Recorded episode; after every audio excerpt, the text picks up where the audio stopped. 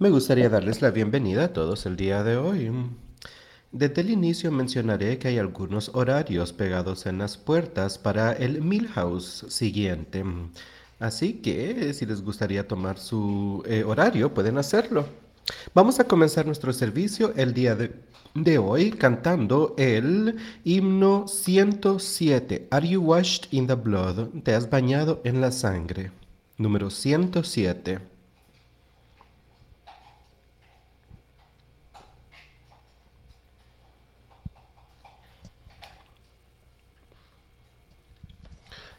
¿Has ido donde Jesús por su poder limpio? ¿Te has bañado en la sangre del Cordero? ¿Confías completamente en su gracia esta hora? ¿Te has lavado en la sangre del Cordero? ¿Te has bañado en la sangre del Cordero, en la sangre que te limpia el alma. Tus vestimentas están puras, están blancas como la nieve. ¿Te has bañado en la sangre del Cordero? ¿Caminas diariamente al lado de nuestro Salvador? ¿Te has bañado en la sangre del Cordero? ¿Le dejas cada momento en las manos del crucificado? ¿Te has bañado en la sangre del Cordero? ¿Te has bañado en la sangre? En la sangre que te limpia el alma. Tus vestimentas son puras, son blancas como la nieve. ¿Te has bañado en la sangre del cordero? Cuando venga el novio, estarán blancas tus vestimentas, puras y blancas por la sangre del cordero? Estará lista tu alma, tendrás iluminada la mansión. ¿Estarás bañado en la sangre del cordero? ¿Te has bañado en la sangre? En la sangre que te limpia el alma. ¿Tienes las vestimentas puras? ¿Están blancas como la nieve? ¿Te has bañado en la sangre del cordero? Deja a un lado las vestimentas manchadas de pecado y déjate lavar por la sangre del cordero. Hay una fuente que fluye para el alma impura.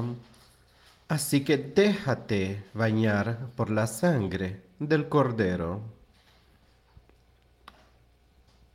¿Te has bañado en la sangre del cordero? En la sangre que te limpia el alma. ¿Tienes la vestimenta pura? ¿Está tan blanca como la nieve? ¿Te has bañado en la sangre del cordero?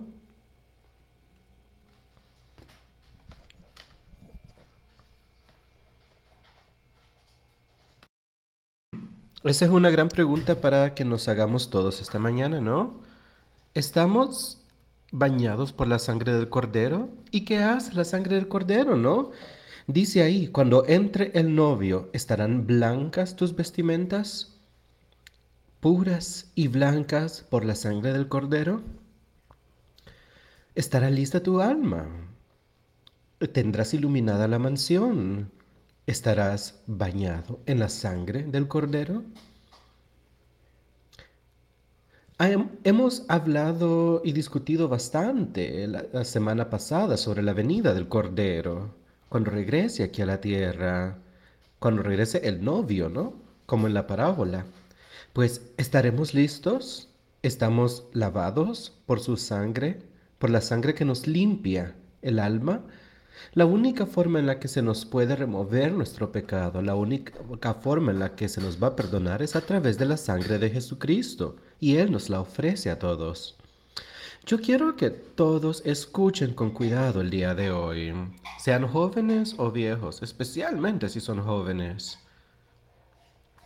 Estamos pasando por tiempos tan difíciles en el mundo el día de hoy y vemos como Satanás está constantemente intentando engañarnos, intentando engañar a toda la humanidad. Leeremos eh, partes del Evangelio el día de hoy sobre cómo en un punto Cristo hasta dijo no se dejen engañar, no dejen que ningún hombre los engañe. Así que todos pongamos nuestra fe y confianza en Él esta mañana.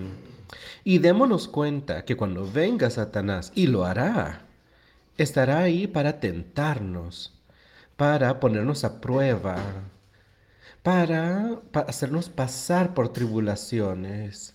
Pero recuerden que se nos ha prometido algo y se nos dará si nosotros caminamos a la par de Jesucristo. Hay poder en la sangre de Jesucristo que puede vencer todos estos problemas si nosotros lo permitimos. Si nosotros le permitimos a ese espíritu, a ese poder de Dios, que trabaje dentro de nosotros, y si le ponemos fe y confianza en Él, podremos vencer.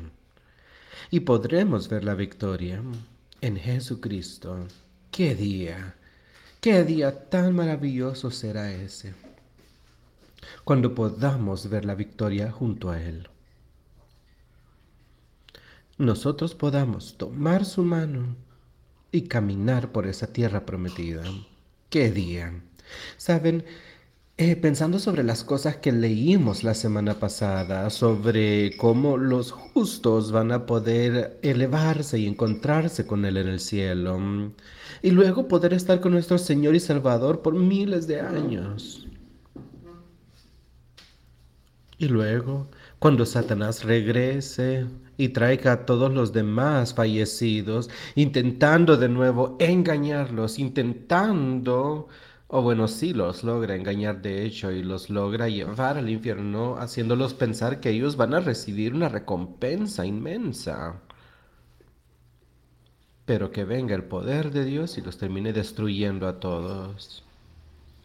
Poder vivir con Él por siempre es nuestra meta. Los justos, estando ahí, estando con Cristo, y luego pasando a ese último estado de glorificación. Qué cosa tan maravillosa de ser, ¿no? Un nuevo mundo, un nuevo cielo, todo nuevo todo lo viejo fuera de nuestra mente, nada más, eh, ya no habrá dolor, ya no habrá más crimen, estaremos junto a Dios y su Hijo por siempre y siempre. Qué cosa tan maravillosa, ¿no? Esa es una promesa para nosotros que nos ha hecho Dios, que todos tendremos la oportunidad el día de hoy. Pero, como leemos y hablamos constantemente, hay formas en las que Él quiere que nosotros vivamos y nos da bastante claro que si no vivimos según como Él nos dice, no vamos a entrar al reino de Dios. Pero Él dice, yo he vencido en el mundo para ti, para que tú puedas vivir de la forma en la que me gustaría que vivieses. Y si puedes estar de pie erguido, puedes resistirte a Satanás para poder ver la victoria a través de Jesucristo, nuestro Señor y Salvador. Amigos, todos, pongámosle atención a la palabra. Pensemos sobre la semana que comenzamos el día de hoy, la nueva semana, la semana de Pascua. leamos los evangelios de lo que estaba sucediendo alrededor de este tiempo en la vida de Jesucristo. Sobre cómo Él continuamente evangelizaba, como Él en Jerusalén, sobre un asno, que a quien no se le había subido hombre alguno antes. Él entró a la ciudad victorioso, proclamando la palabra de Dios. Y habían personas que lo reconocieron y hubo personas que lo siguieron.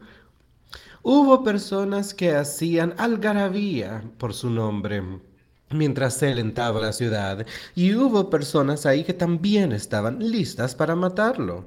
Hubo personas que lo rechazaron, hubo personas que lo seguían. ¿Qué sucede con las personas en este edificio el día de hoy? Nosotros tenemos un deseo verdadero, conste, de seguirlo. ¿Tienen ustedes el deseo verdadero de querer caminar con Él en toda cosa y de poner su propia voluntad a un lado para aceptar la voluntad de Él? Ustedes son uno con Él. Es la única forma. Podemos hacer todo tipo de cosas, podemos eh, pretender que hacemos algo, podemos engañarnos a nosotros mismos, pero Él dice, solo hay una forma, yo soy el camino, ningún otro. Él dice, el que escuche mi palabra, cumpla. Y nos dice cómo pueden construir sobre esa piedra y cómo pueden tener éxito. Pero él dice, el que escuche mi palabra y no la siga, también hemos leído cómo van a ser destruidos. La ira de Dios lloverá por sobre los que no lo sigan, amigos.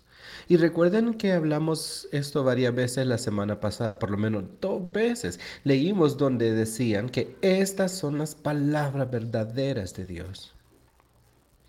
Y eso es lo que está grabado en este buen libro. Y es de lo que hablamos el día de hoy, la verdadera palabra de Dios. Vivamos según la palabra, creamos en ella. Cuando verdaderamente creemos en algo, queremos seguir esa cosa, ¿verdad? Y como nos dice aquí, hay una gran recompensa para los justos al final. Y eso solo lo obtendremos a través de Él, pidiéndoselo, acudiendo a Él y reconciliándonos con su voluntad, sin importar lo que sea. Hay que reconciliarnos a Él en todas las cosas, amigos.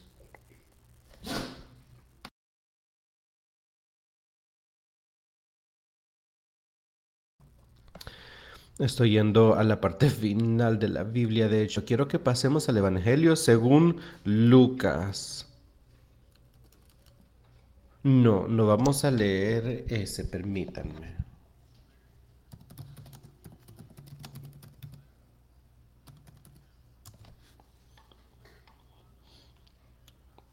Vamos a leer sobre...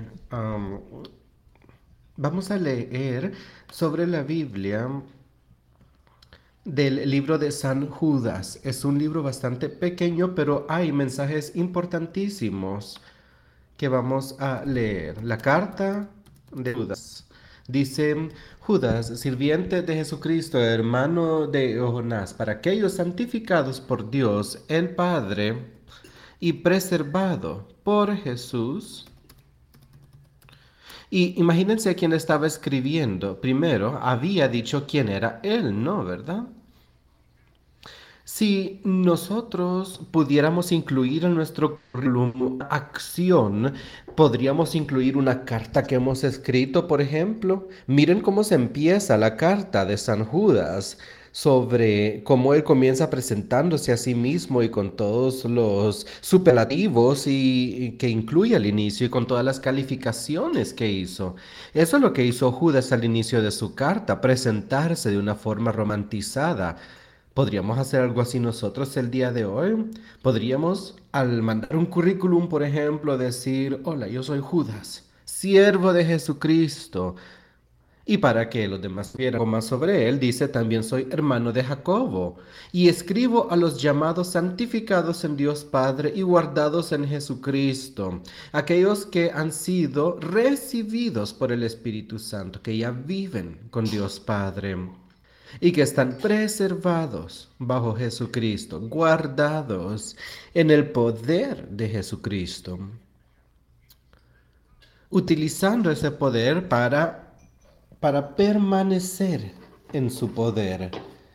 Así es como Él se presenta. A nosotros se nos hace un llamado similar. Si hemos recibido el llamado, si Dios les ha pedido a ustedes a que sean parte del Espíritu de Jesucristo, que sean una parte de su iglesia verdadera, su iglesia espiritual, que sean una parte de esa novia que Él desposará, tenemos que seguirlo. Hemos hablado mucho al respecto. Recientemente, ¿no? Que hubo 10 vírgenes que fueron a la boda, pero cinco estaban preparadas y cinco no. Asegurémonos que si se nos da estemos preparados y que estemos preparados a través del Espíritu Santo. Misericordia y paz y amor os sean multiplicados. Y amigos, eso es lo que quiero que todos entendamos el día de hoy, sin importar quiénes son ustedes y cuántos años tienen. Quiero que todos entiendan que eso es lo que yo deseo para ustedes. Que encuentren misericordia de Dios, que se les extienda esa misericordia, que obtengan paz y amor y que todo esto se les sea multiplicado. Todas estas cosas que estén en su mente y con su espíritu. Misericordia, la misericordia de Dios. ¿Y eso qué significa? Significa que la ira de Dios no lloverá sobre ustedes debido a su misericordia. Debido a que Él los llamó ustedes obtuvieron un llamado y por lo tanto su misericordia ha lavado sus pecados y les ha dado paz, les ha dado amor, les ha dado esa caridad, ese amor puro de Dios Padre y su Hijo. Entonces Él dice, ahora que se multiplique, que se multiplique en ti primero. Permítanle que crezca, tomen ese espíritu y alimentenlo una y otra vez con la leche sincera de la palabra y con la vianda fuerte, cada vez más fuerte, incluyendo las bendiciones espirituales que se nos dan, para que se multipliquen ustedes y que ustedes puedan crecer más fuertes y luego que puedan caminar con Él que puedan ayudarle a los demás también y motivar a otros a que puedan hacer la buena pelea por la fe para ver victoria al final. Sigamos leyendo del libro de Judas. Amados, por la gran solicitud que tenía de escribiros acerca de nuestra común salvación, me ha sido necesario escribiros exhortándoos que contendáis ardientemente por la fe que ha sido una vez dada a los santos. Y quiero que todos tengan eso en mente esta mañana. Escuchen bien lo que está diciendo él. Amados, así como yo los llamo a ustedes el día de hoy. Quiero que ustedes se identifiquen con este versículo, que piensen que soy yo, que es Dios hablándoles a ustedes y diciéndoles amados por la gran solicitud que tenía de escribiros acerca de nuestra común salvación, me ha sido necesario escribiros exhortándoos que contendáis ardientemente por la fe que ha sido una vez dada a los santos al igual cuando Judas escribía esto, yo los exhorto a ustedes también con mi voz. Él se los dejó escrito, pero quiero que todos ustedes entiendan que hay una salvación en común para todos los que la busquen. Él dice que necesitaba escribirnos, hablar sobre estas cosas, que debemos ardientemente buscar la fe.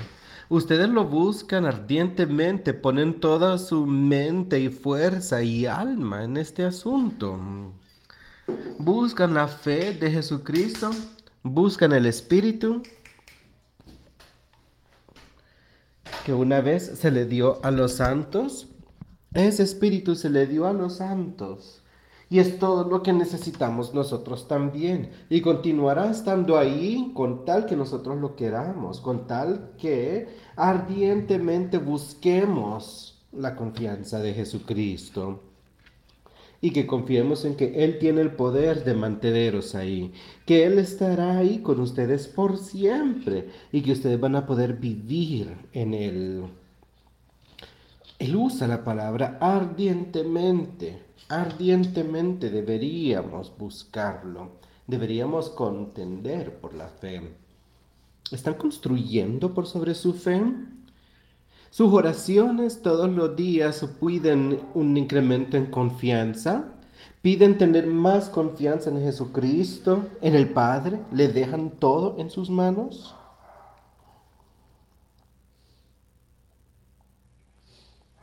Luego, él habla un poco más. Aquí los estaba, les estaba dando una advertencia en esta epístola. Les estaba diciendo que en serio esperaba que ellos pensaran sobre este asunto porque algunos hombres han entrado encubiertamente, los que desde antes habían sido destinados para esta condenación, hombres impíos que convierten en libertinaje la gracia de nuestro Dios y niegan a Dios el único soberano y a nuestro Señor Jesucristo.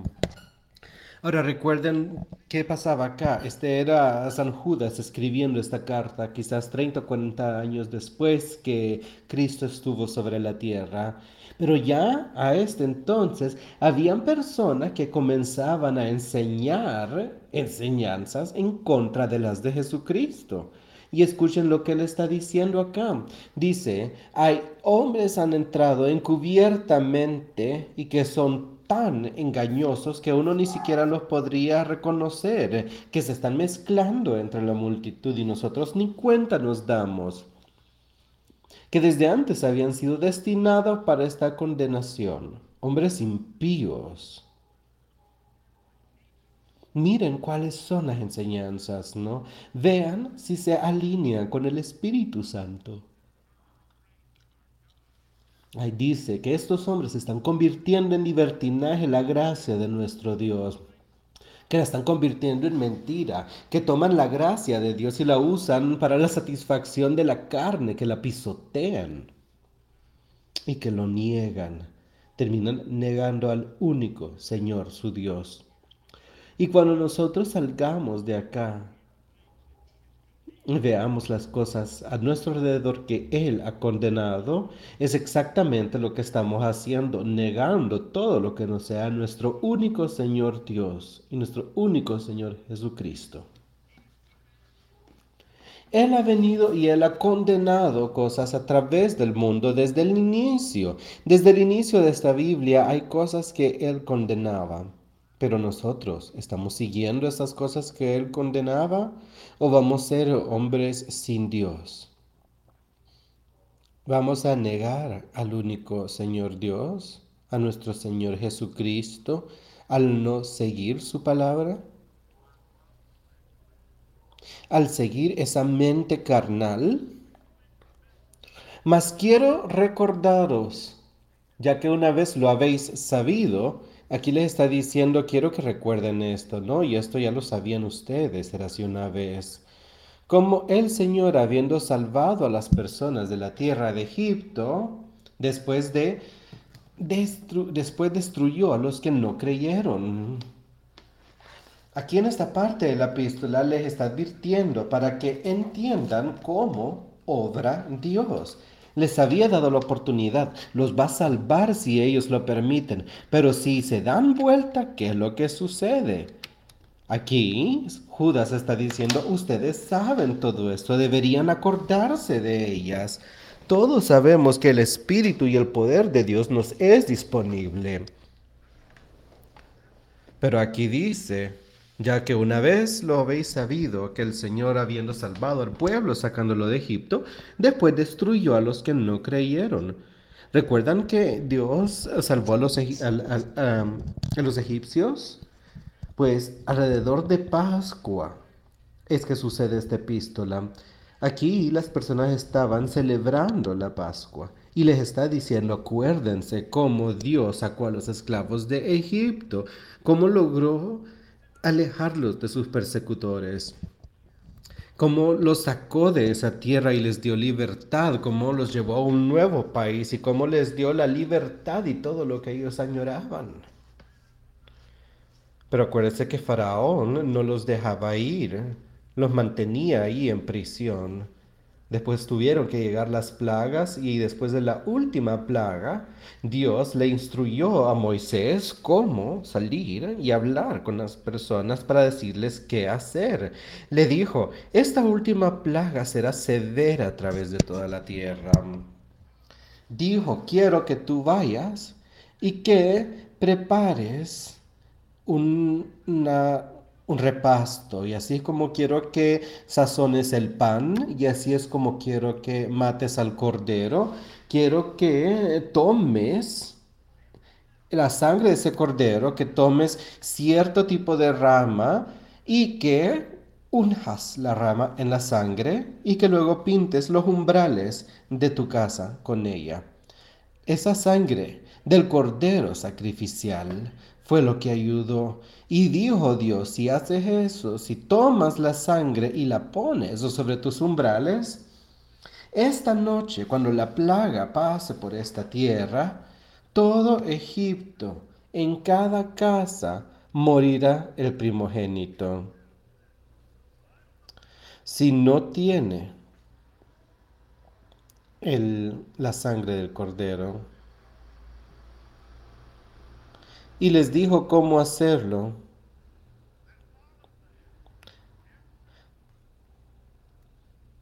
Todos lo que hicieron según él les mandaba tuvieron victoria y no murieron.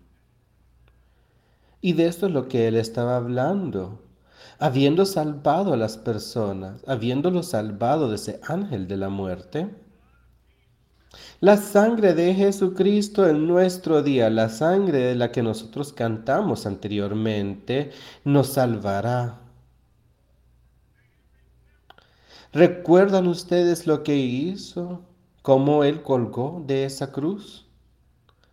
Para salvar a sus personas en esta tierra, a su gente. ¿Recuerdan ustedes lo que hizo Él? Judas aquí solo lo estaba trayendo a la atención de sus hermanos, diciéndoles, ¿se acuerdan cómo nos sacó de Egipto? Yo sí recuerdo eso, yo lo he leído y yo lo creo. Luego continuó leyendo la epístola para ver qué más tenía que decir San Judas. Les dijo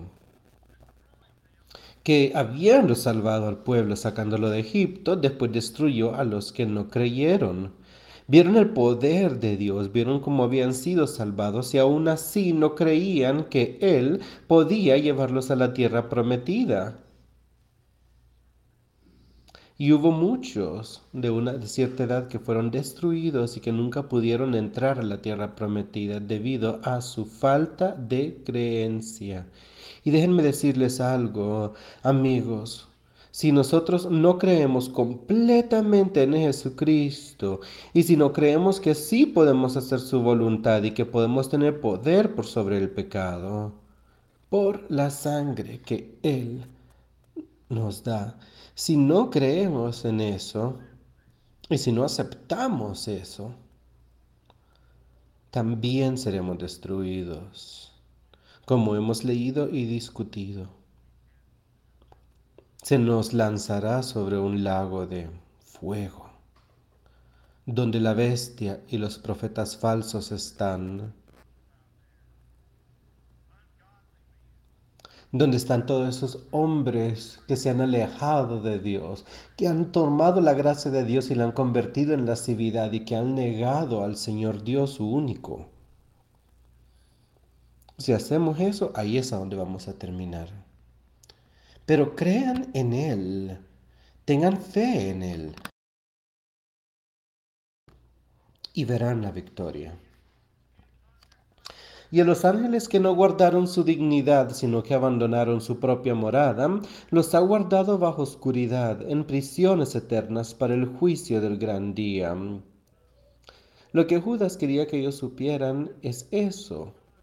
Miren, hay cosas que hay, personas a las que ha salvado Dios, hay ángeles con Él, hay historias enteras en las que Dios ha salvado a las personas, pero cuando no creyeron en Él, la ira de Dios llovió sobre ellos. Aquí Judas nos está recordando todo eso y diciéndonos, crean en Jesús, síganlo, caminen con Él. Como Sodoma y Gomorra y las ciudades vecinas, las cuales de la misma manera que aquellos, habiendo fornicado e ido en pos de vicios contra naturaleza, fueron puestas por ejemplo, sufriendo el castigo del fuego eterno. De nuevo, ¿de qué está hablando acá? De las cosas que nosotros leímos la semana pasada. Estas personas no habían estado caminando con él. Y ahora les dice, escuchen, ya escuchamos sobre los demás, sobre los que han salido de la tierra de Israel, sobre los ángeles que no han creído, sobre los ángeles que se han retractado. Y ahora les está hablando sobre Sodoma y Gomorra y sabemos nosotros qué ciudad tan malvada era, tan malvada que Dios tuvo que destruirla. Pero ¿qué es lo que dice? Que se habían dejado llevar por la fornicación y por todo tipo de maldad.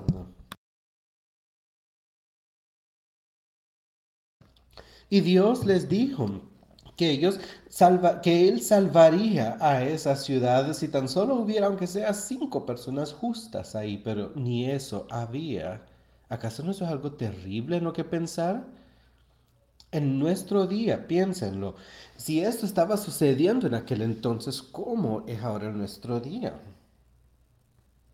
Las personas de Sodoma y Gomorra sufrieron la venganza del fuego eterno. No obstante, de la misma manera, estos soñadores mancillan la carne, rechazan la autoridad y blasfeman de las potestades superiores. Pero cuando el arcángel Miguel contendía con el diablo, disputando con él por el cuerpo de Moisés, no se atrevió a proferir juicio de maldición contra él, sino que dijo, el Señor te reprenda. Y eso es lo que va a hacer con cada uno de nosotros el día de hoy. Él nos reprenderá. Aquellos que escuchen la reprenda y que acepten la reprenda tendrán oídos para escuchar y luego lo van a seguir. Y van a poder tomar ese castigo como lo toma un hijo de su padre. Y luego aceptarlo, ya que viene de su padre. Y hará algo al respecto, se arrepentirá y permitirá que aquí en la vida podamos expiar el pecado en vez de llegar al día final y tener que ser destruidos, porque nunca expiamos el mal que hicimos. Pero estos blasfeman de cuántas cosas no conocen y en las que por naturaleza conocen se corrompen como animales irracionales. Son los que han olvidado todo sobre los asuntos del Señor. Y ahora lo único que saben son las cosas naturales. Y no son distintos de las bestias, dicen ahí.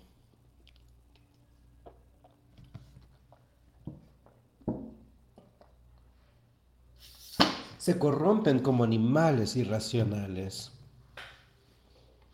Corrompen su vida espiritual.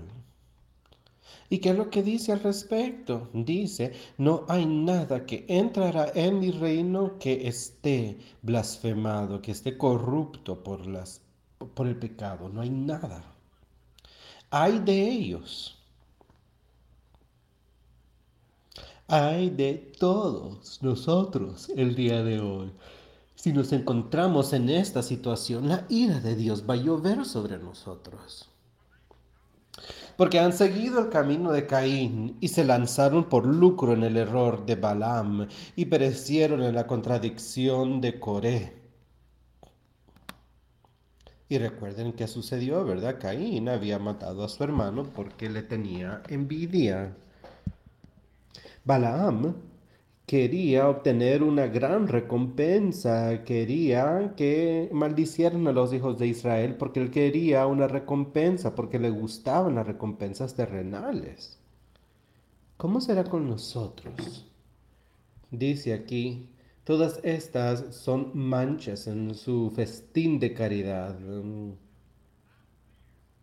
Que comiendo impúdicamente con vosotros se apacientan en sí mismo estas son manchas en vuestros ágapes. Cuando comemos el Espíritu Santo y recibimos esta comida espiritual que se nos da, pueden haber personas aquí, entre ustedes, el día de hoy, que son manchas, que no están limpios verdaderamente,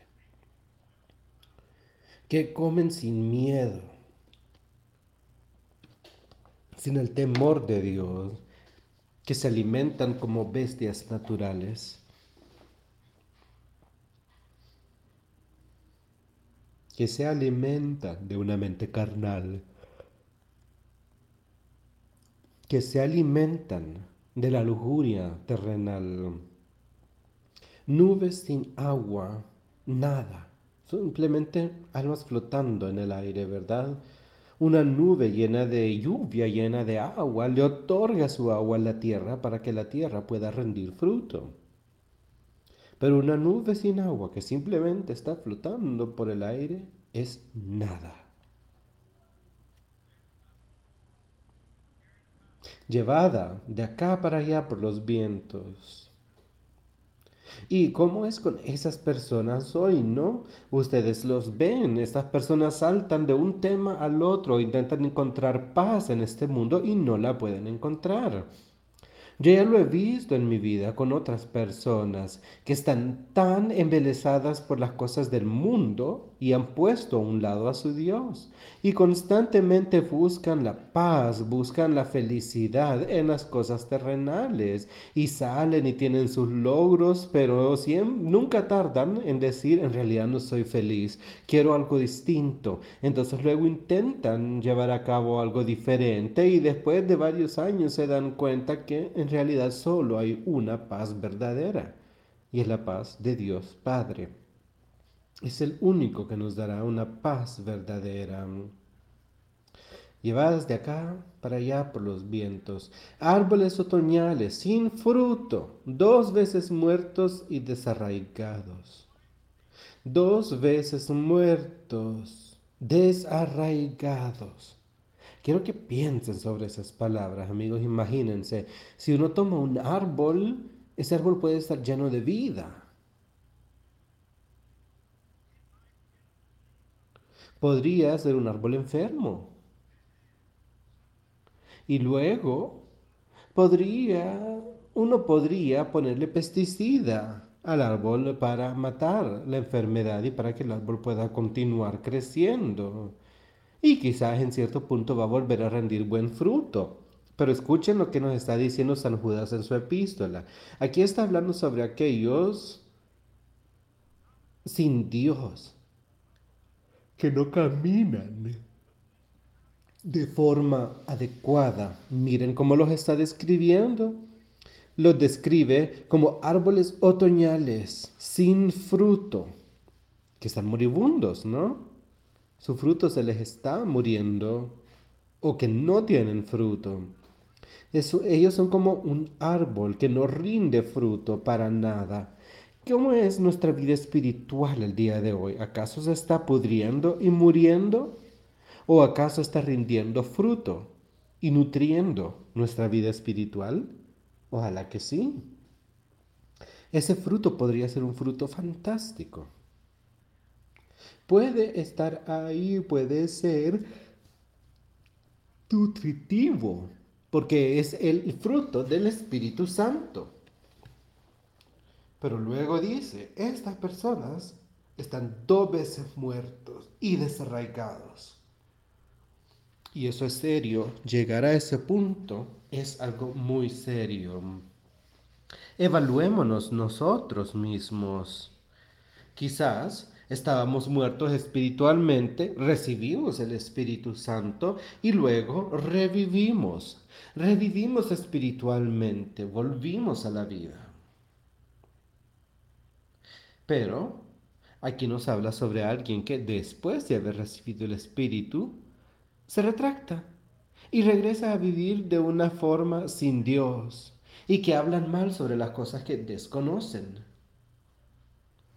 Que estos no son distintos a esa bestia que simplemente se alimenta y que vive sin un espíritu, sin una conciencia. Alguien así, dos veces muerto, ya no tiene oportunidad. Desarraigado, o sea, tomado de sus raíces. Tomen a un árbol y sáquenlo de la tierra, expongan sus raíces, sáquenlo del piso, y el árbol habrá muerto completamente. Saquen hasta sáquenlo de las raíces y el árbol no tiene ninguna forma de obtener eh, nutrientes ni agua para poder crecer. Y si a nosotros se nos desarraiga espiritualmente, no habrá forma en la que Dios nos podrá dar vida, en la que nos podrá dar esa, ese alimento espiritual que necesitamos tanto. Saben, estas cosas en nuestras vidas a las que nosotros consideramos preciadas, las cosas carnales, ¿no? que nuestra carne desea, que nuestra mente quiere y que nos terminan alejándonos de Él, pues si regresamos y leemos en Apocalipsis y vemos la escritura, leemos que todo eso se nos lo quitarán. Todo lo que nosotros consideramos importante en nuestras vidas, pero que en realidad no lo es, nos las van a quitar. Recuerden que todo lo que estamos recabando en esta tierra debería ser para nuestra felicidad eterna. Y terminaremos siendo como aquella parábola que leímos hace un par de semanas, la de un hombre que tenía sus graneros llenos y que tenía excelentes frutos guardados, y él dijo, voy a destruir mis graneros y voy a construir unos más grandes y voy a comer y beber por el resto de mi vida. No seamos como él. No busquemos las cosas fijas solamente. No busquemos solo las cosas carnales para darle placer a nuestros gustos, a nuestra carne, a nuestra mente terrenal que Dios no nos diga después, insensatos, morirás el día de hoy, entonces todo lo que buscaste a quién le pertenecerá. Habremos muerto dos veces, seremos desarraigados.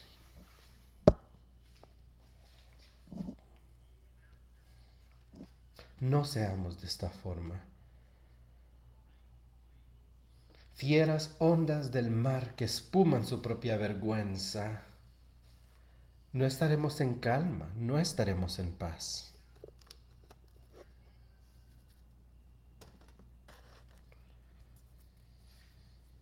Fieras ondas del mar que espuman su propia vergüenza. Eso es lo que tendremos al final del día. seremos estrellas errantes para las cuales está reservada eternamente la oscuridad de las tinieblas. Este fue un sirviente de Dios el que escribió estas cosas. Y recuerden lo que dijo al inicio. Él dijo, me presento, yo soy un siervo de Dios. Estrellas errantes, yendo de un lugar al otro. sin andar en el Espíritu. Y eso es lo que está diciéndonos. ¿Qué va a pasar con eso? Para quien está reservada la oscuridad por siempre, que estarán caminando en esta oscuridad espiritual aquí en esta vida y que continuarán haciéndolo por toda la eternidad.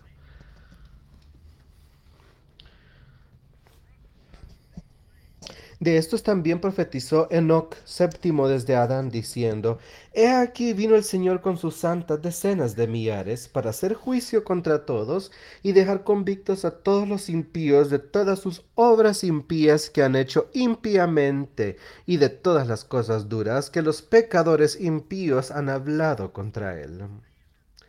Estos son murmuradores, querellosos, que andan según sus propios deseos, cuya boca habla cosas infladas, adulando a las personas para sacar provecho. Pero vosotros, amados, tened memoria de las palabras que antes fueron dichas por los apóstoles de nuestro Señor Jesucristo. Ven, aquí él dice cómo todo esto fue profetizado y cómo se dijo que las personas estarían en esta tierra y cómo sus obras impías serían expuestas. Leamos eso, el versículo 15, leámoslo de nuevo, para hacer juicio contra todos. Este es el Señor Jesucristo. Él vino acá y él vivió su vida y su evangelio le ejecutará juicio sobre todos. Él vino para convencer a todos los impíos que cambiaran. Y nos dice acá que Él regresará a hacer juicio contra los impíos.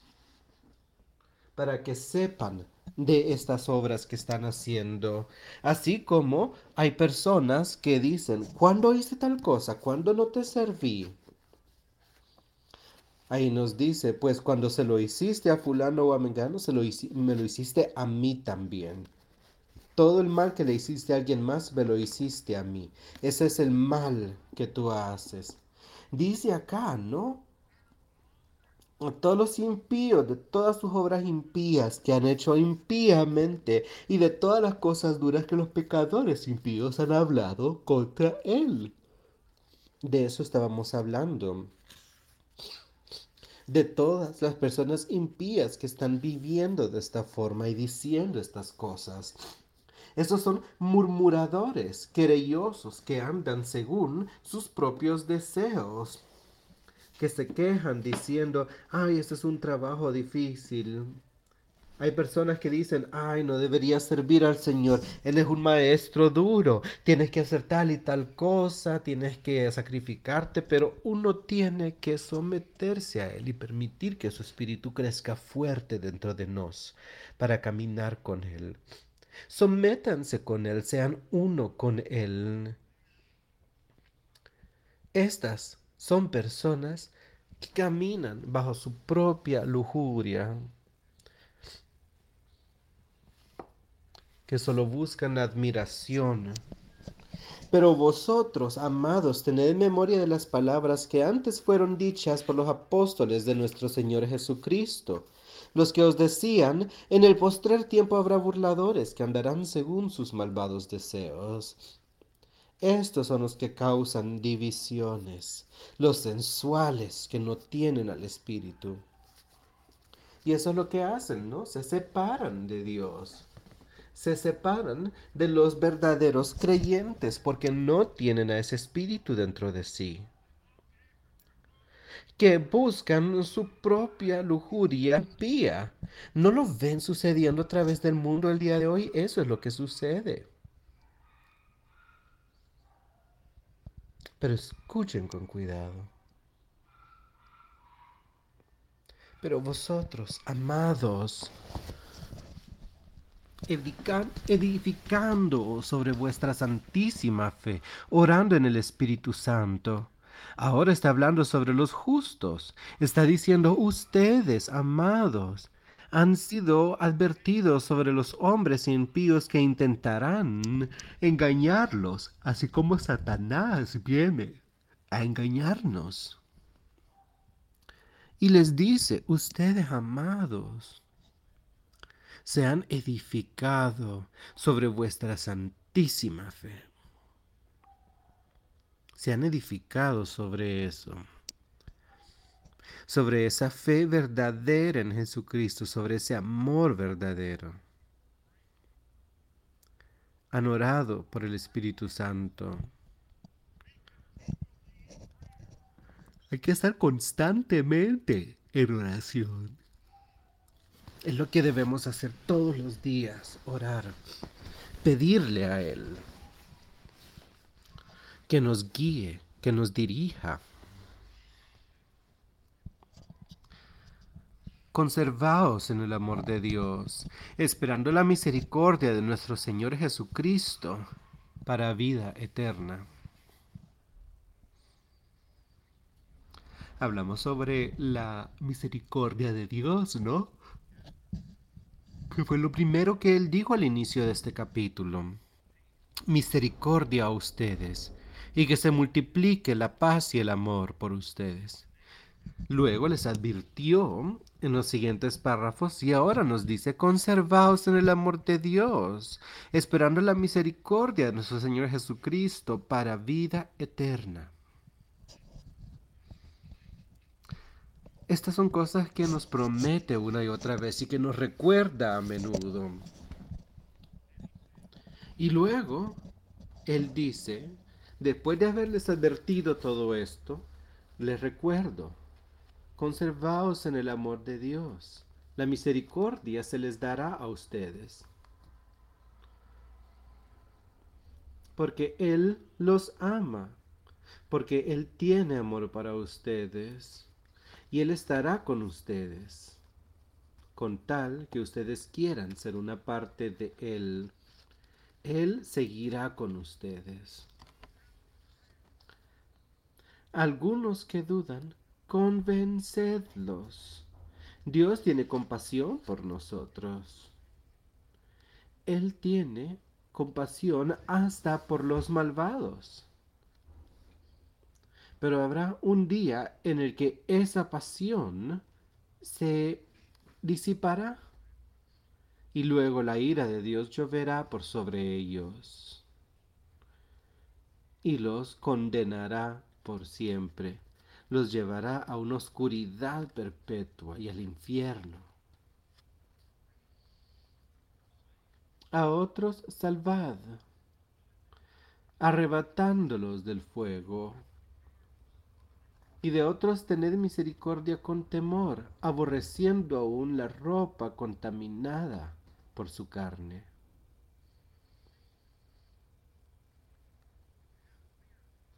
¿Tenemos nosotros temor de Dios, temor de la maldición eterna. Aquí San Judas nos dice, salven a aquellos que estén errando, cuando miren a un hermano o hermana que se ha caído o que está errando. Dice, sálvenos. Sálvenos aborreciendo a una ropa contaminada por su carne. Odien sus Odien lo que hacen, pero ámenlos a ellos. Si hay algo que ustedes puedan hacer por ellos, háganlo para ayudarles a salir de su crimen y para que logren estar listos. Y aquel que es poderoso para guardaros sin caída y presentaros sin mancha delante de su gloria con gran alegría. ¿A quién se refiere San Judas acá?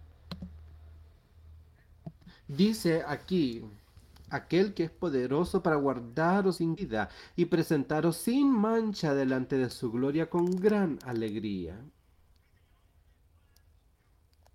Al único y sabio Dios, nuestro Salvador, sea la gloria y majestad, impetencia, ahora y por todos los siglos. Amén.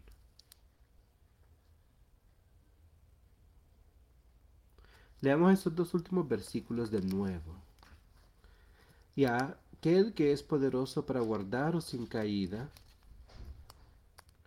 cuando alguien les diga que ustedes no pueden caer, que nunca van a poder caer, ¿Por qué pondrían esto acá? Dice aquí que hay uno que puede ayudarlos para que no caigan. Y es el Espíritu Santo. Y yo sé que nosotros podemos hacerlo. Si permitimos que Satanás nos engañe, y como se ha dicho antes, si nosotros caemos y permitimos que nos dejen caer, caigamos con nuestro, de, pie y volvamos de vuelta al camino del Espíritu Santo.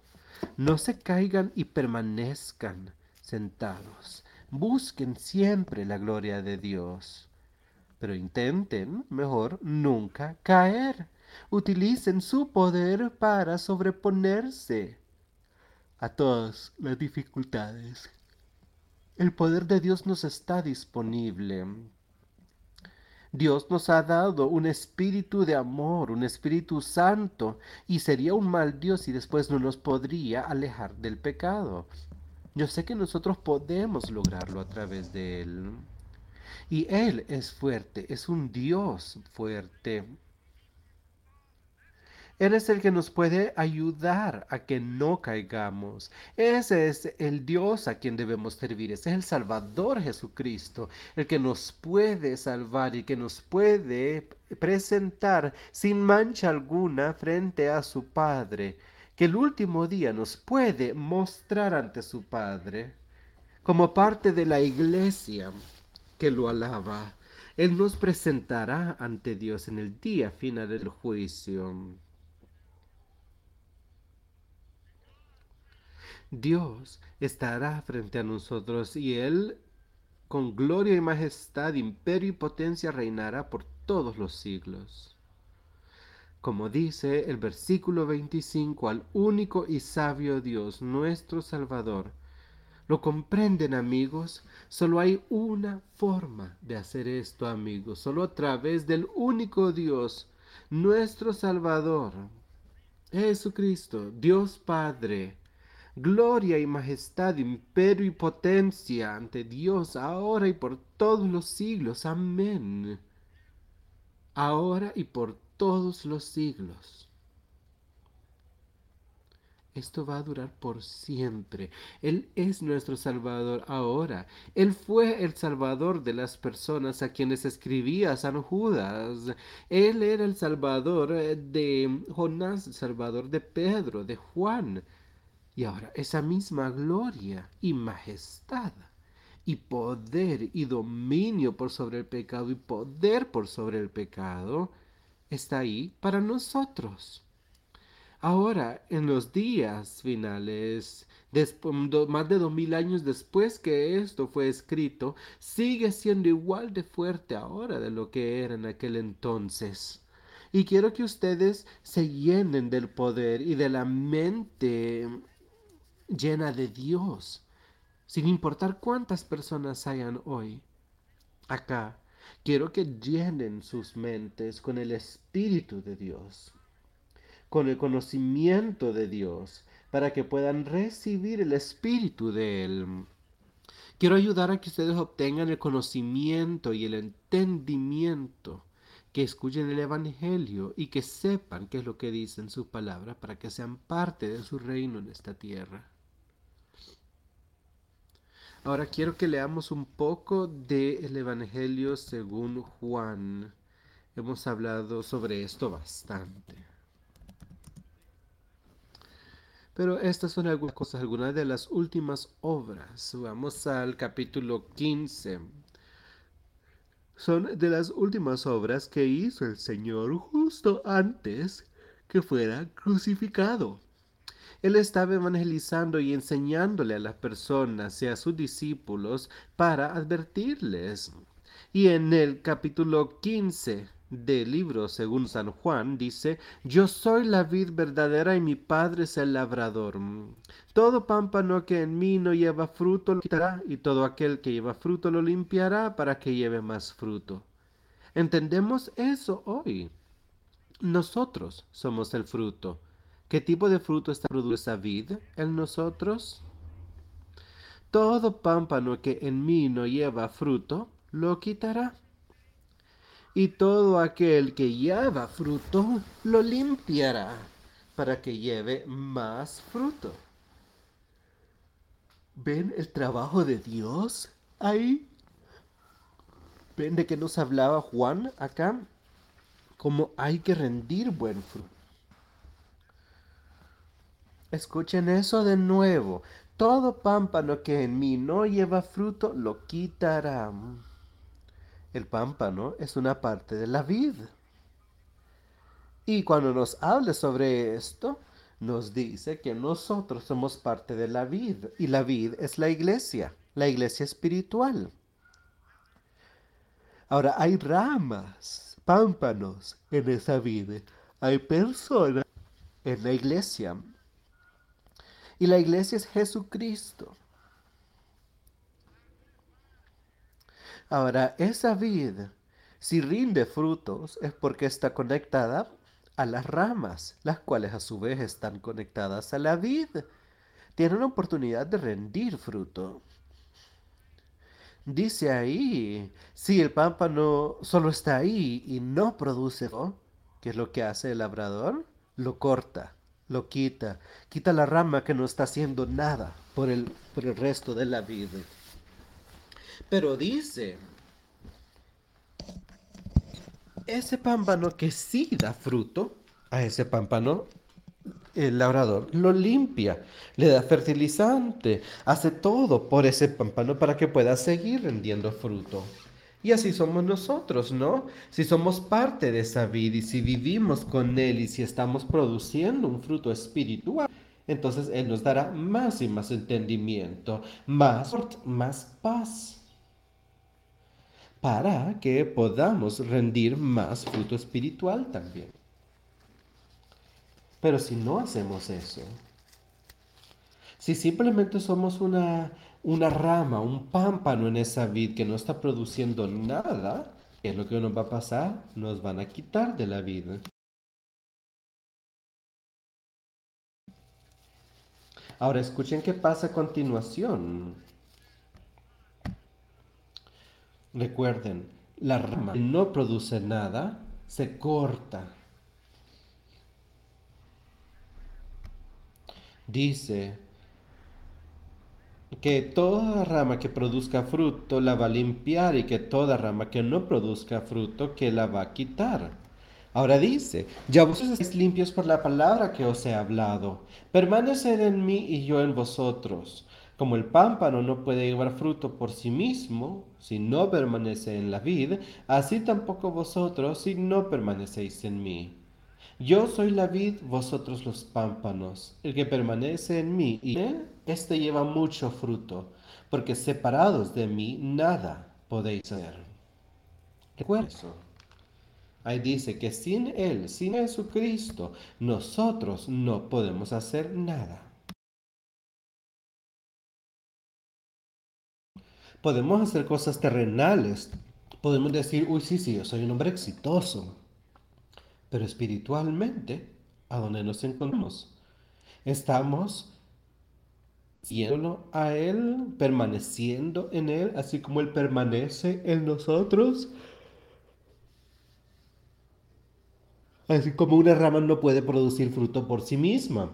Cuando el árbol separada del árbol no puede seguir viviendo, puede seguir viviendo y produciendo frutos solo si está conectada al resto del árbol, ¿no? Si el hombre no permanece en vid, si nosotros no permanecemos en él, y eso es lo que yo les estaba hablando cuando yo les dije que él es la vid. Esa es la iglesia, la iglesia espiritual. Dice ahí, si no permanece en la vid, así tampoco vosotros, si no permanecéis en mí. El que en mí no permanece será echado fuera como pámpano y se secará. Y los, y los echan en el fuego y arden. Y estas son palabras directas de Jesucristo de lo que sucede. Ya vimos desde la semana pasada qué le sucede a los injustos. Y aquí nos lo está, nos está diciendo, a ellos se les destruye si ustedes permanecen en mí y mis palabras permanecen en vosotros, pedid todo lo que queréis y os será hecho. Ustedes Pregunten, pidan lo espiritual que desean y se les otorgará. Y la voluntad de Él es que todos seamos salvos. ¿Entienden eso, no? Esa es la voluntad de Dios. Ahora, si las personas se salvan o no, terminará dependiendo de cada uno de nosotros. ¿En qué pidamos? Dependiendo en si terminemos siendo una rama que todavía es parte del árbol y que rinde buen fruto o no. Si ustedes permanecen en mí y mis palabras permanecen en ustedes, pidan lo que desean y se les dará. En esto es glorificado mi Padre, en que llevéis mucho fruto y seáis así mis discípulos. Rindan fruto, dicen, para ser mis discípulos. Sean seguidores míos y rindan frutos espirituales. Como el Padre me ha amado, así también yo os he amado. Aneced en mi amor. Él estaba a punto de despedirse de su audiencia acá. Les estaba dando unas instrucciones finales. ¿Y qué es lo que les dijo? Si ustedes guardan mis mandamientos, permanecerán en mí. aún como yo he permanecido los mandamientos de mi Padre. ¿A qué se refiere guardar mis mandamientos? Hacer su voluntad, seguirlo a Él. Si guardareis mis mandamientos, permaneceréis en mi amor. Aquí nos dice bastante claro, ¿no? Que si no hacemos las cosas y vivimos según sus mandamientos, no podemos permanecer en su amor.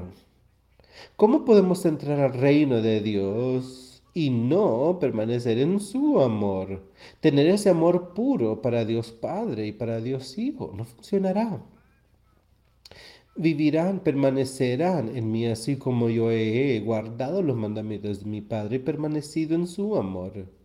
Estas cosas os he hablado para que mi gozo esté en vosotros y vuestro gozo sea cumplido. Ellos quieren esa felicidad y esa paz completa en sus vidas, entonces permanezcan en Él. Hagan su, su labor.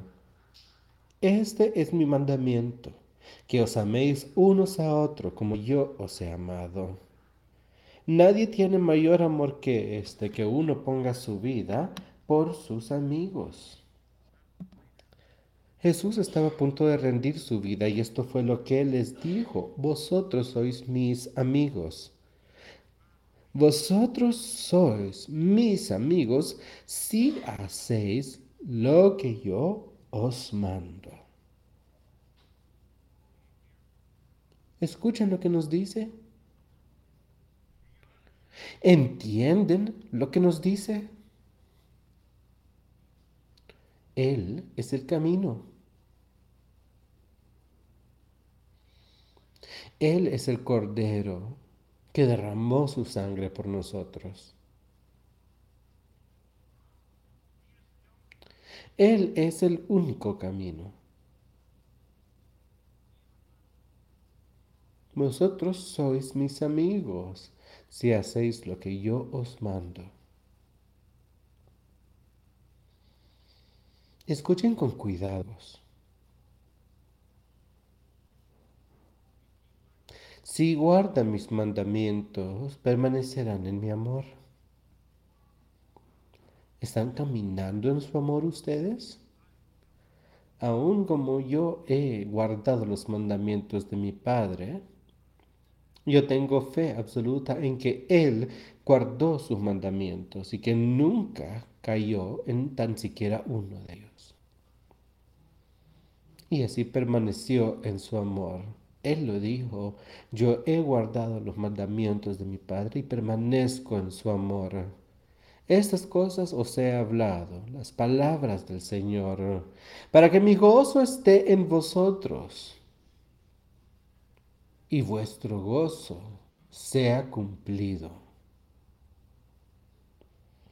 Este es mi mandamiento, que os améis unos a otros como yo os he amado. Nadie tiene mayor amor que este, que uno ponga su vida por sus amigos. ¿Creen ustedes en que Él se dio su vida en esa cruz para ustedes? ¿Quieren aceptarlo? ¿Quieren ser parte de su iglesia espiritual el día de hoy? ¿Quieren vida eterna? No permitan que Satanás o algo más tome protagonismo en su mente y que los desvíe de la verdad cualquiera que sea para ustedes, no permitan que eso suceda.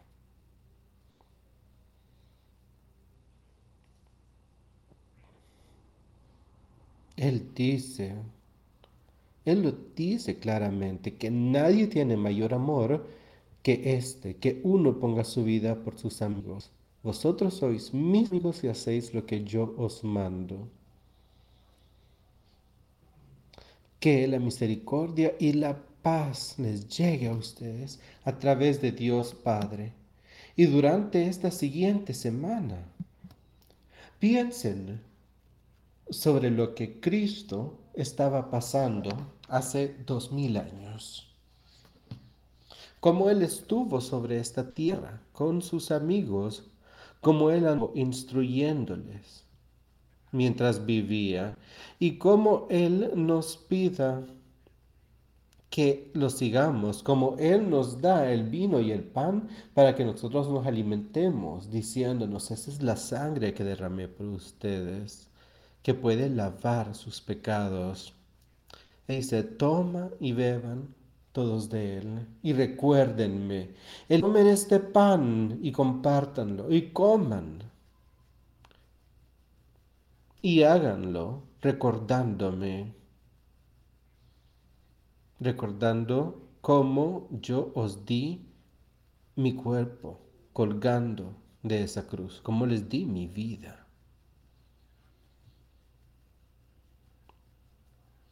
Y yo creo que alrededor del tiempo del año es una costumbre y no quiero que no quiero influenciar a dónde puedan tomar comunión ustedes, pero sí sé que es algo bueno que nosotros hagamos, que tomemos comunión y que lo hagamos recordándolo a Él.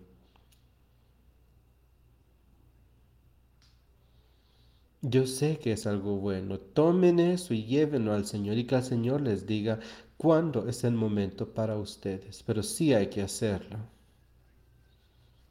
Hagámoslo en agradecimiento y en honor a Él.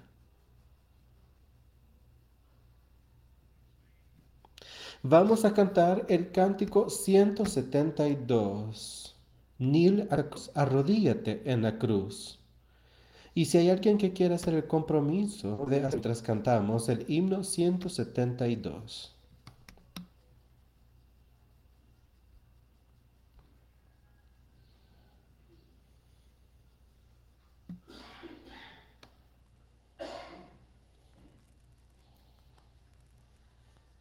Arrodíate ante la cruz. Cristo te encontrará ahí. Ven mientras Él te espera. Escucha su voz. Deja tu preocupación con Él y comienza una nueva vida. Arrodíate ante la cruz. Despójate de tu preocupación. Arrodíate ante la cruz.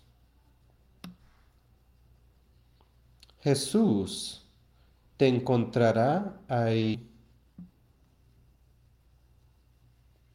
Arrodíate ante la cruz.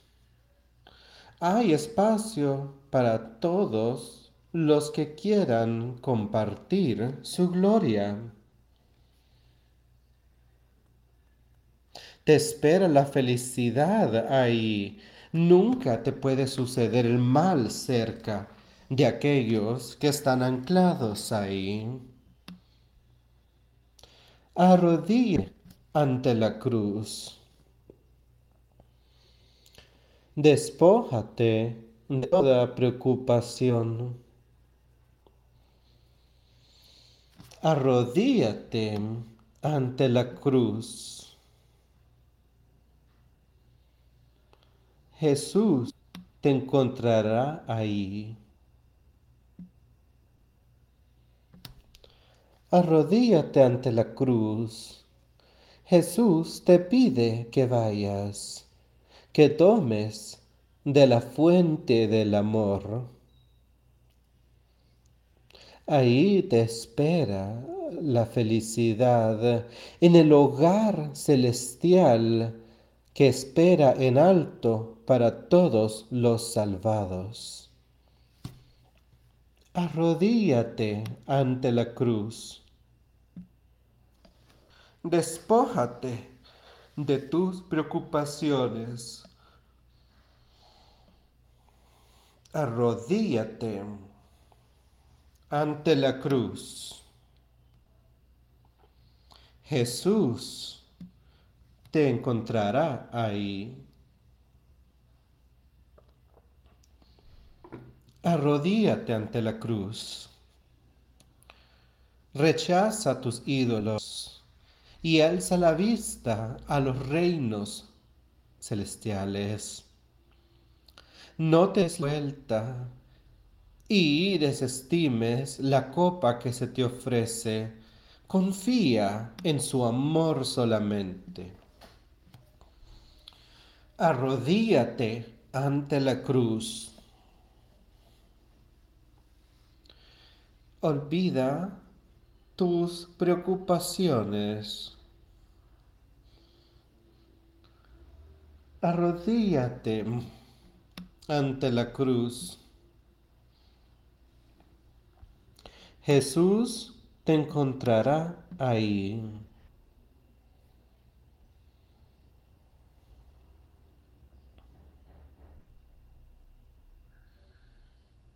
Esa cruz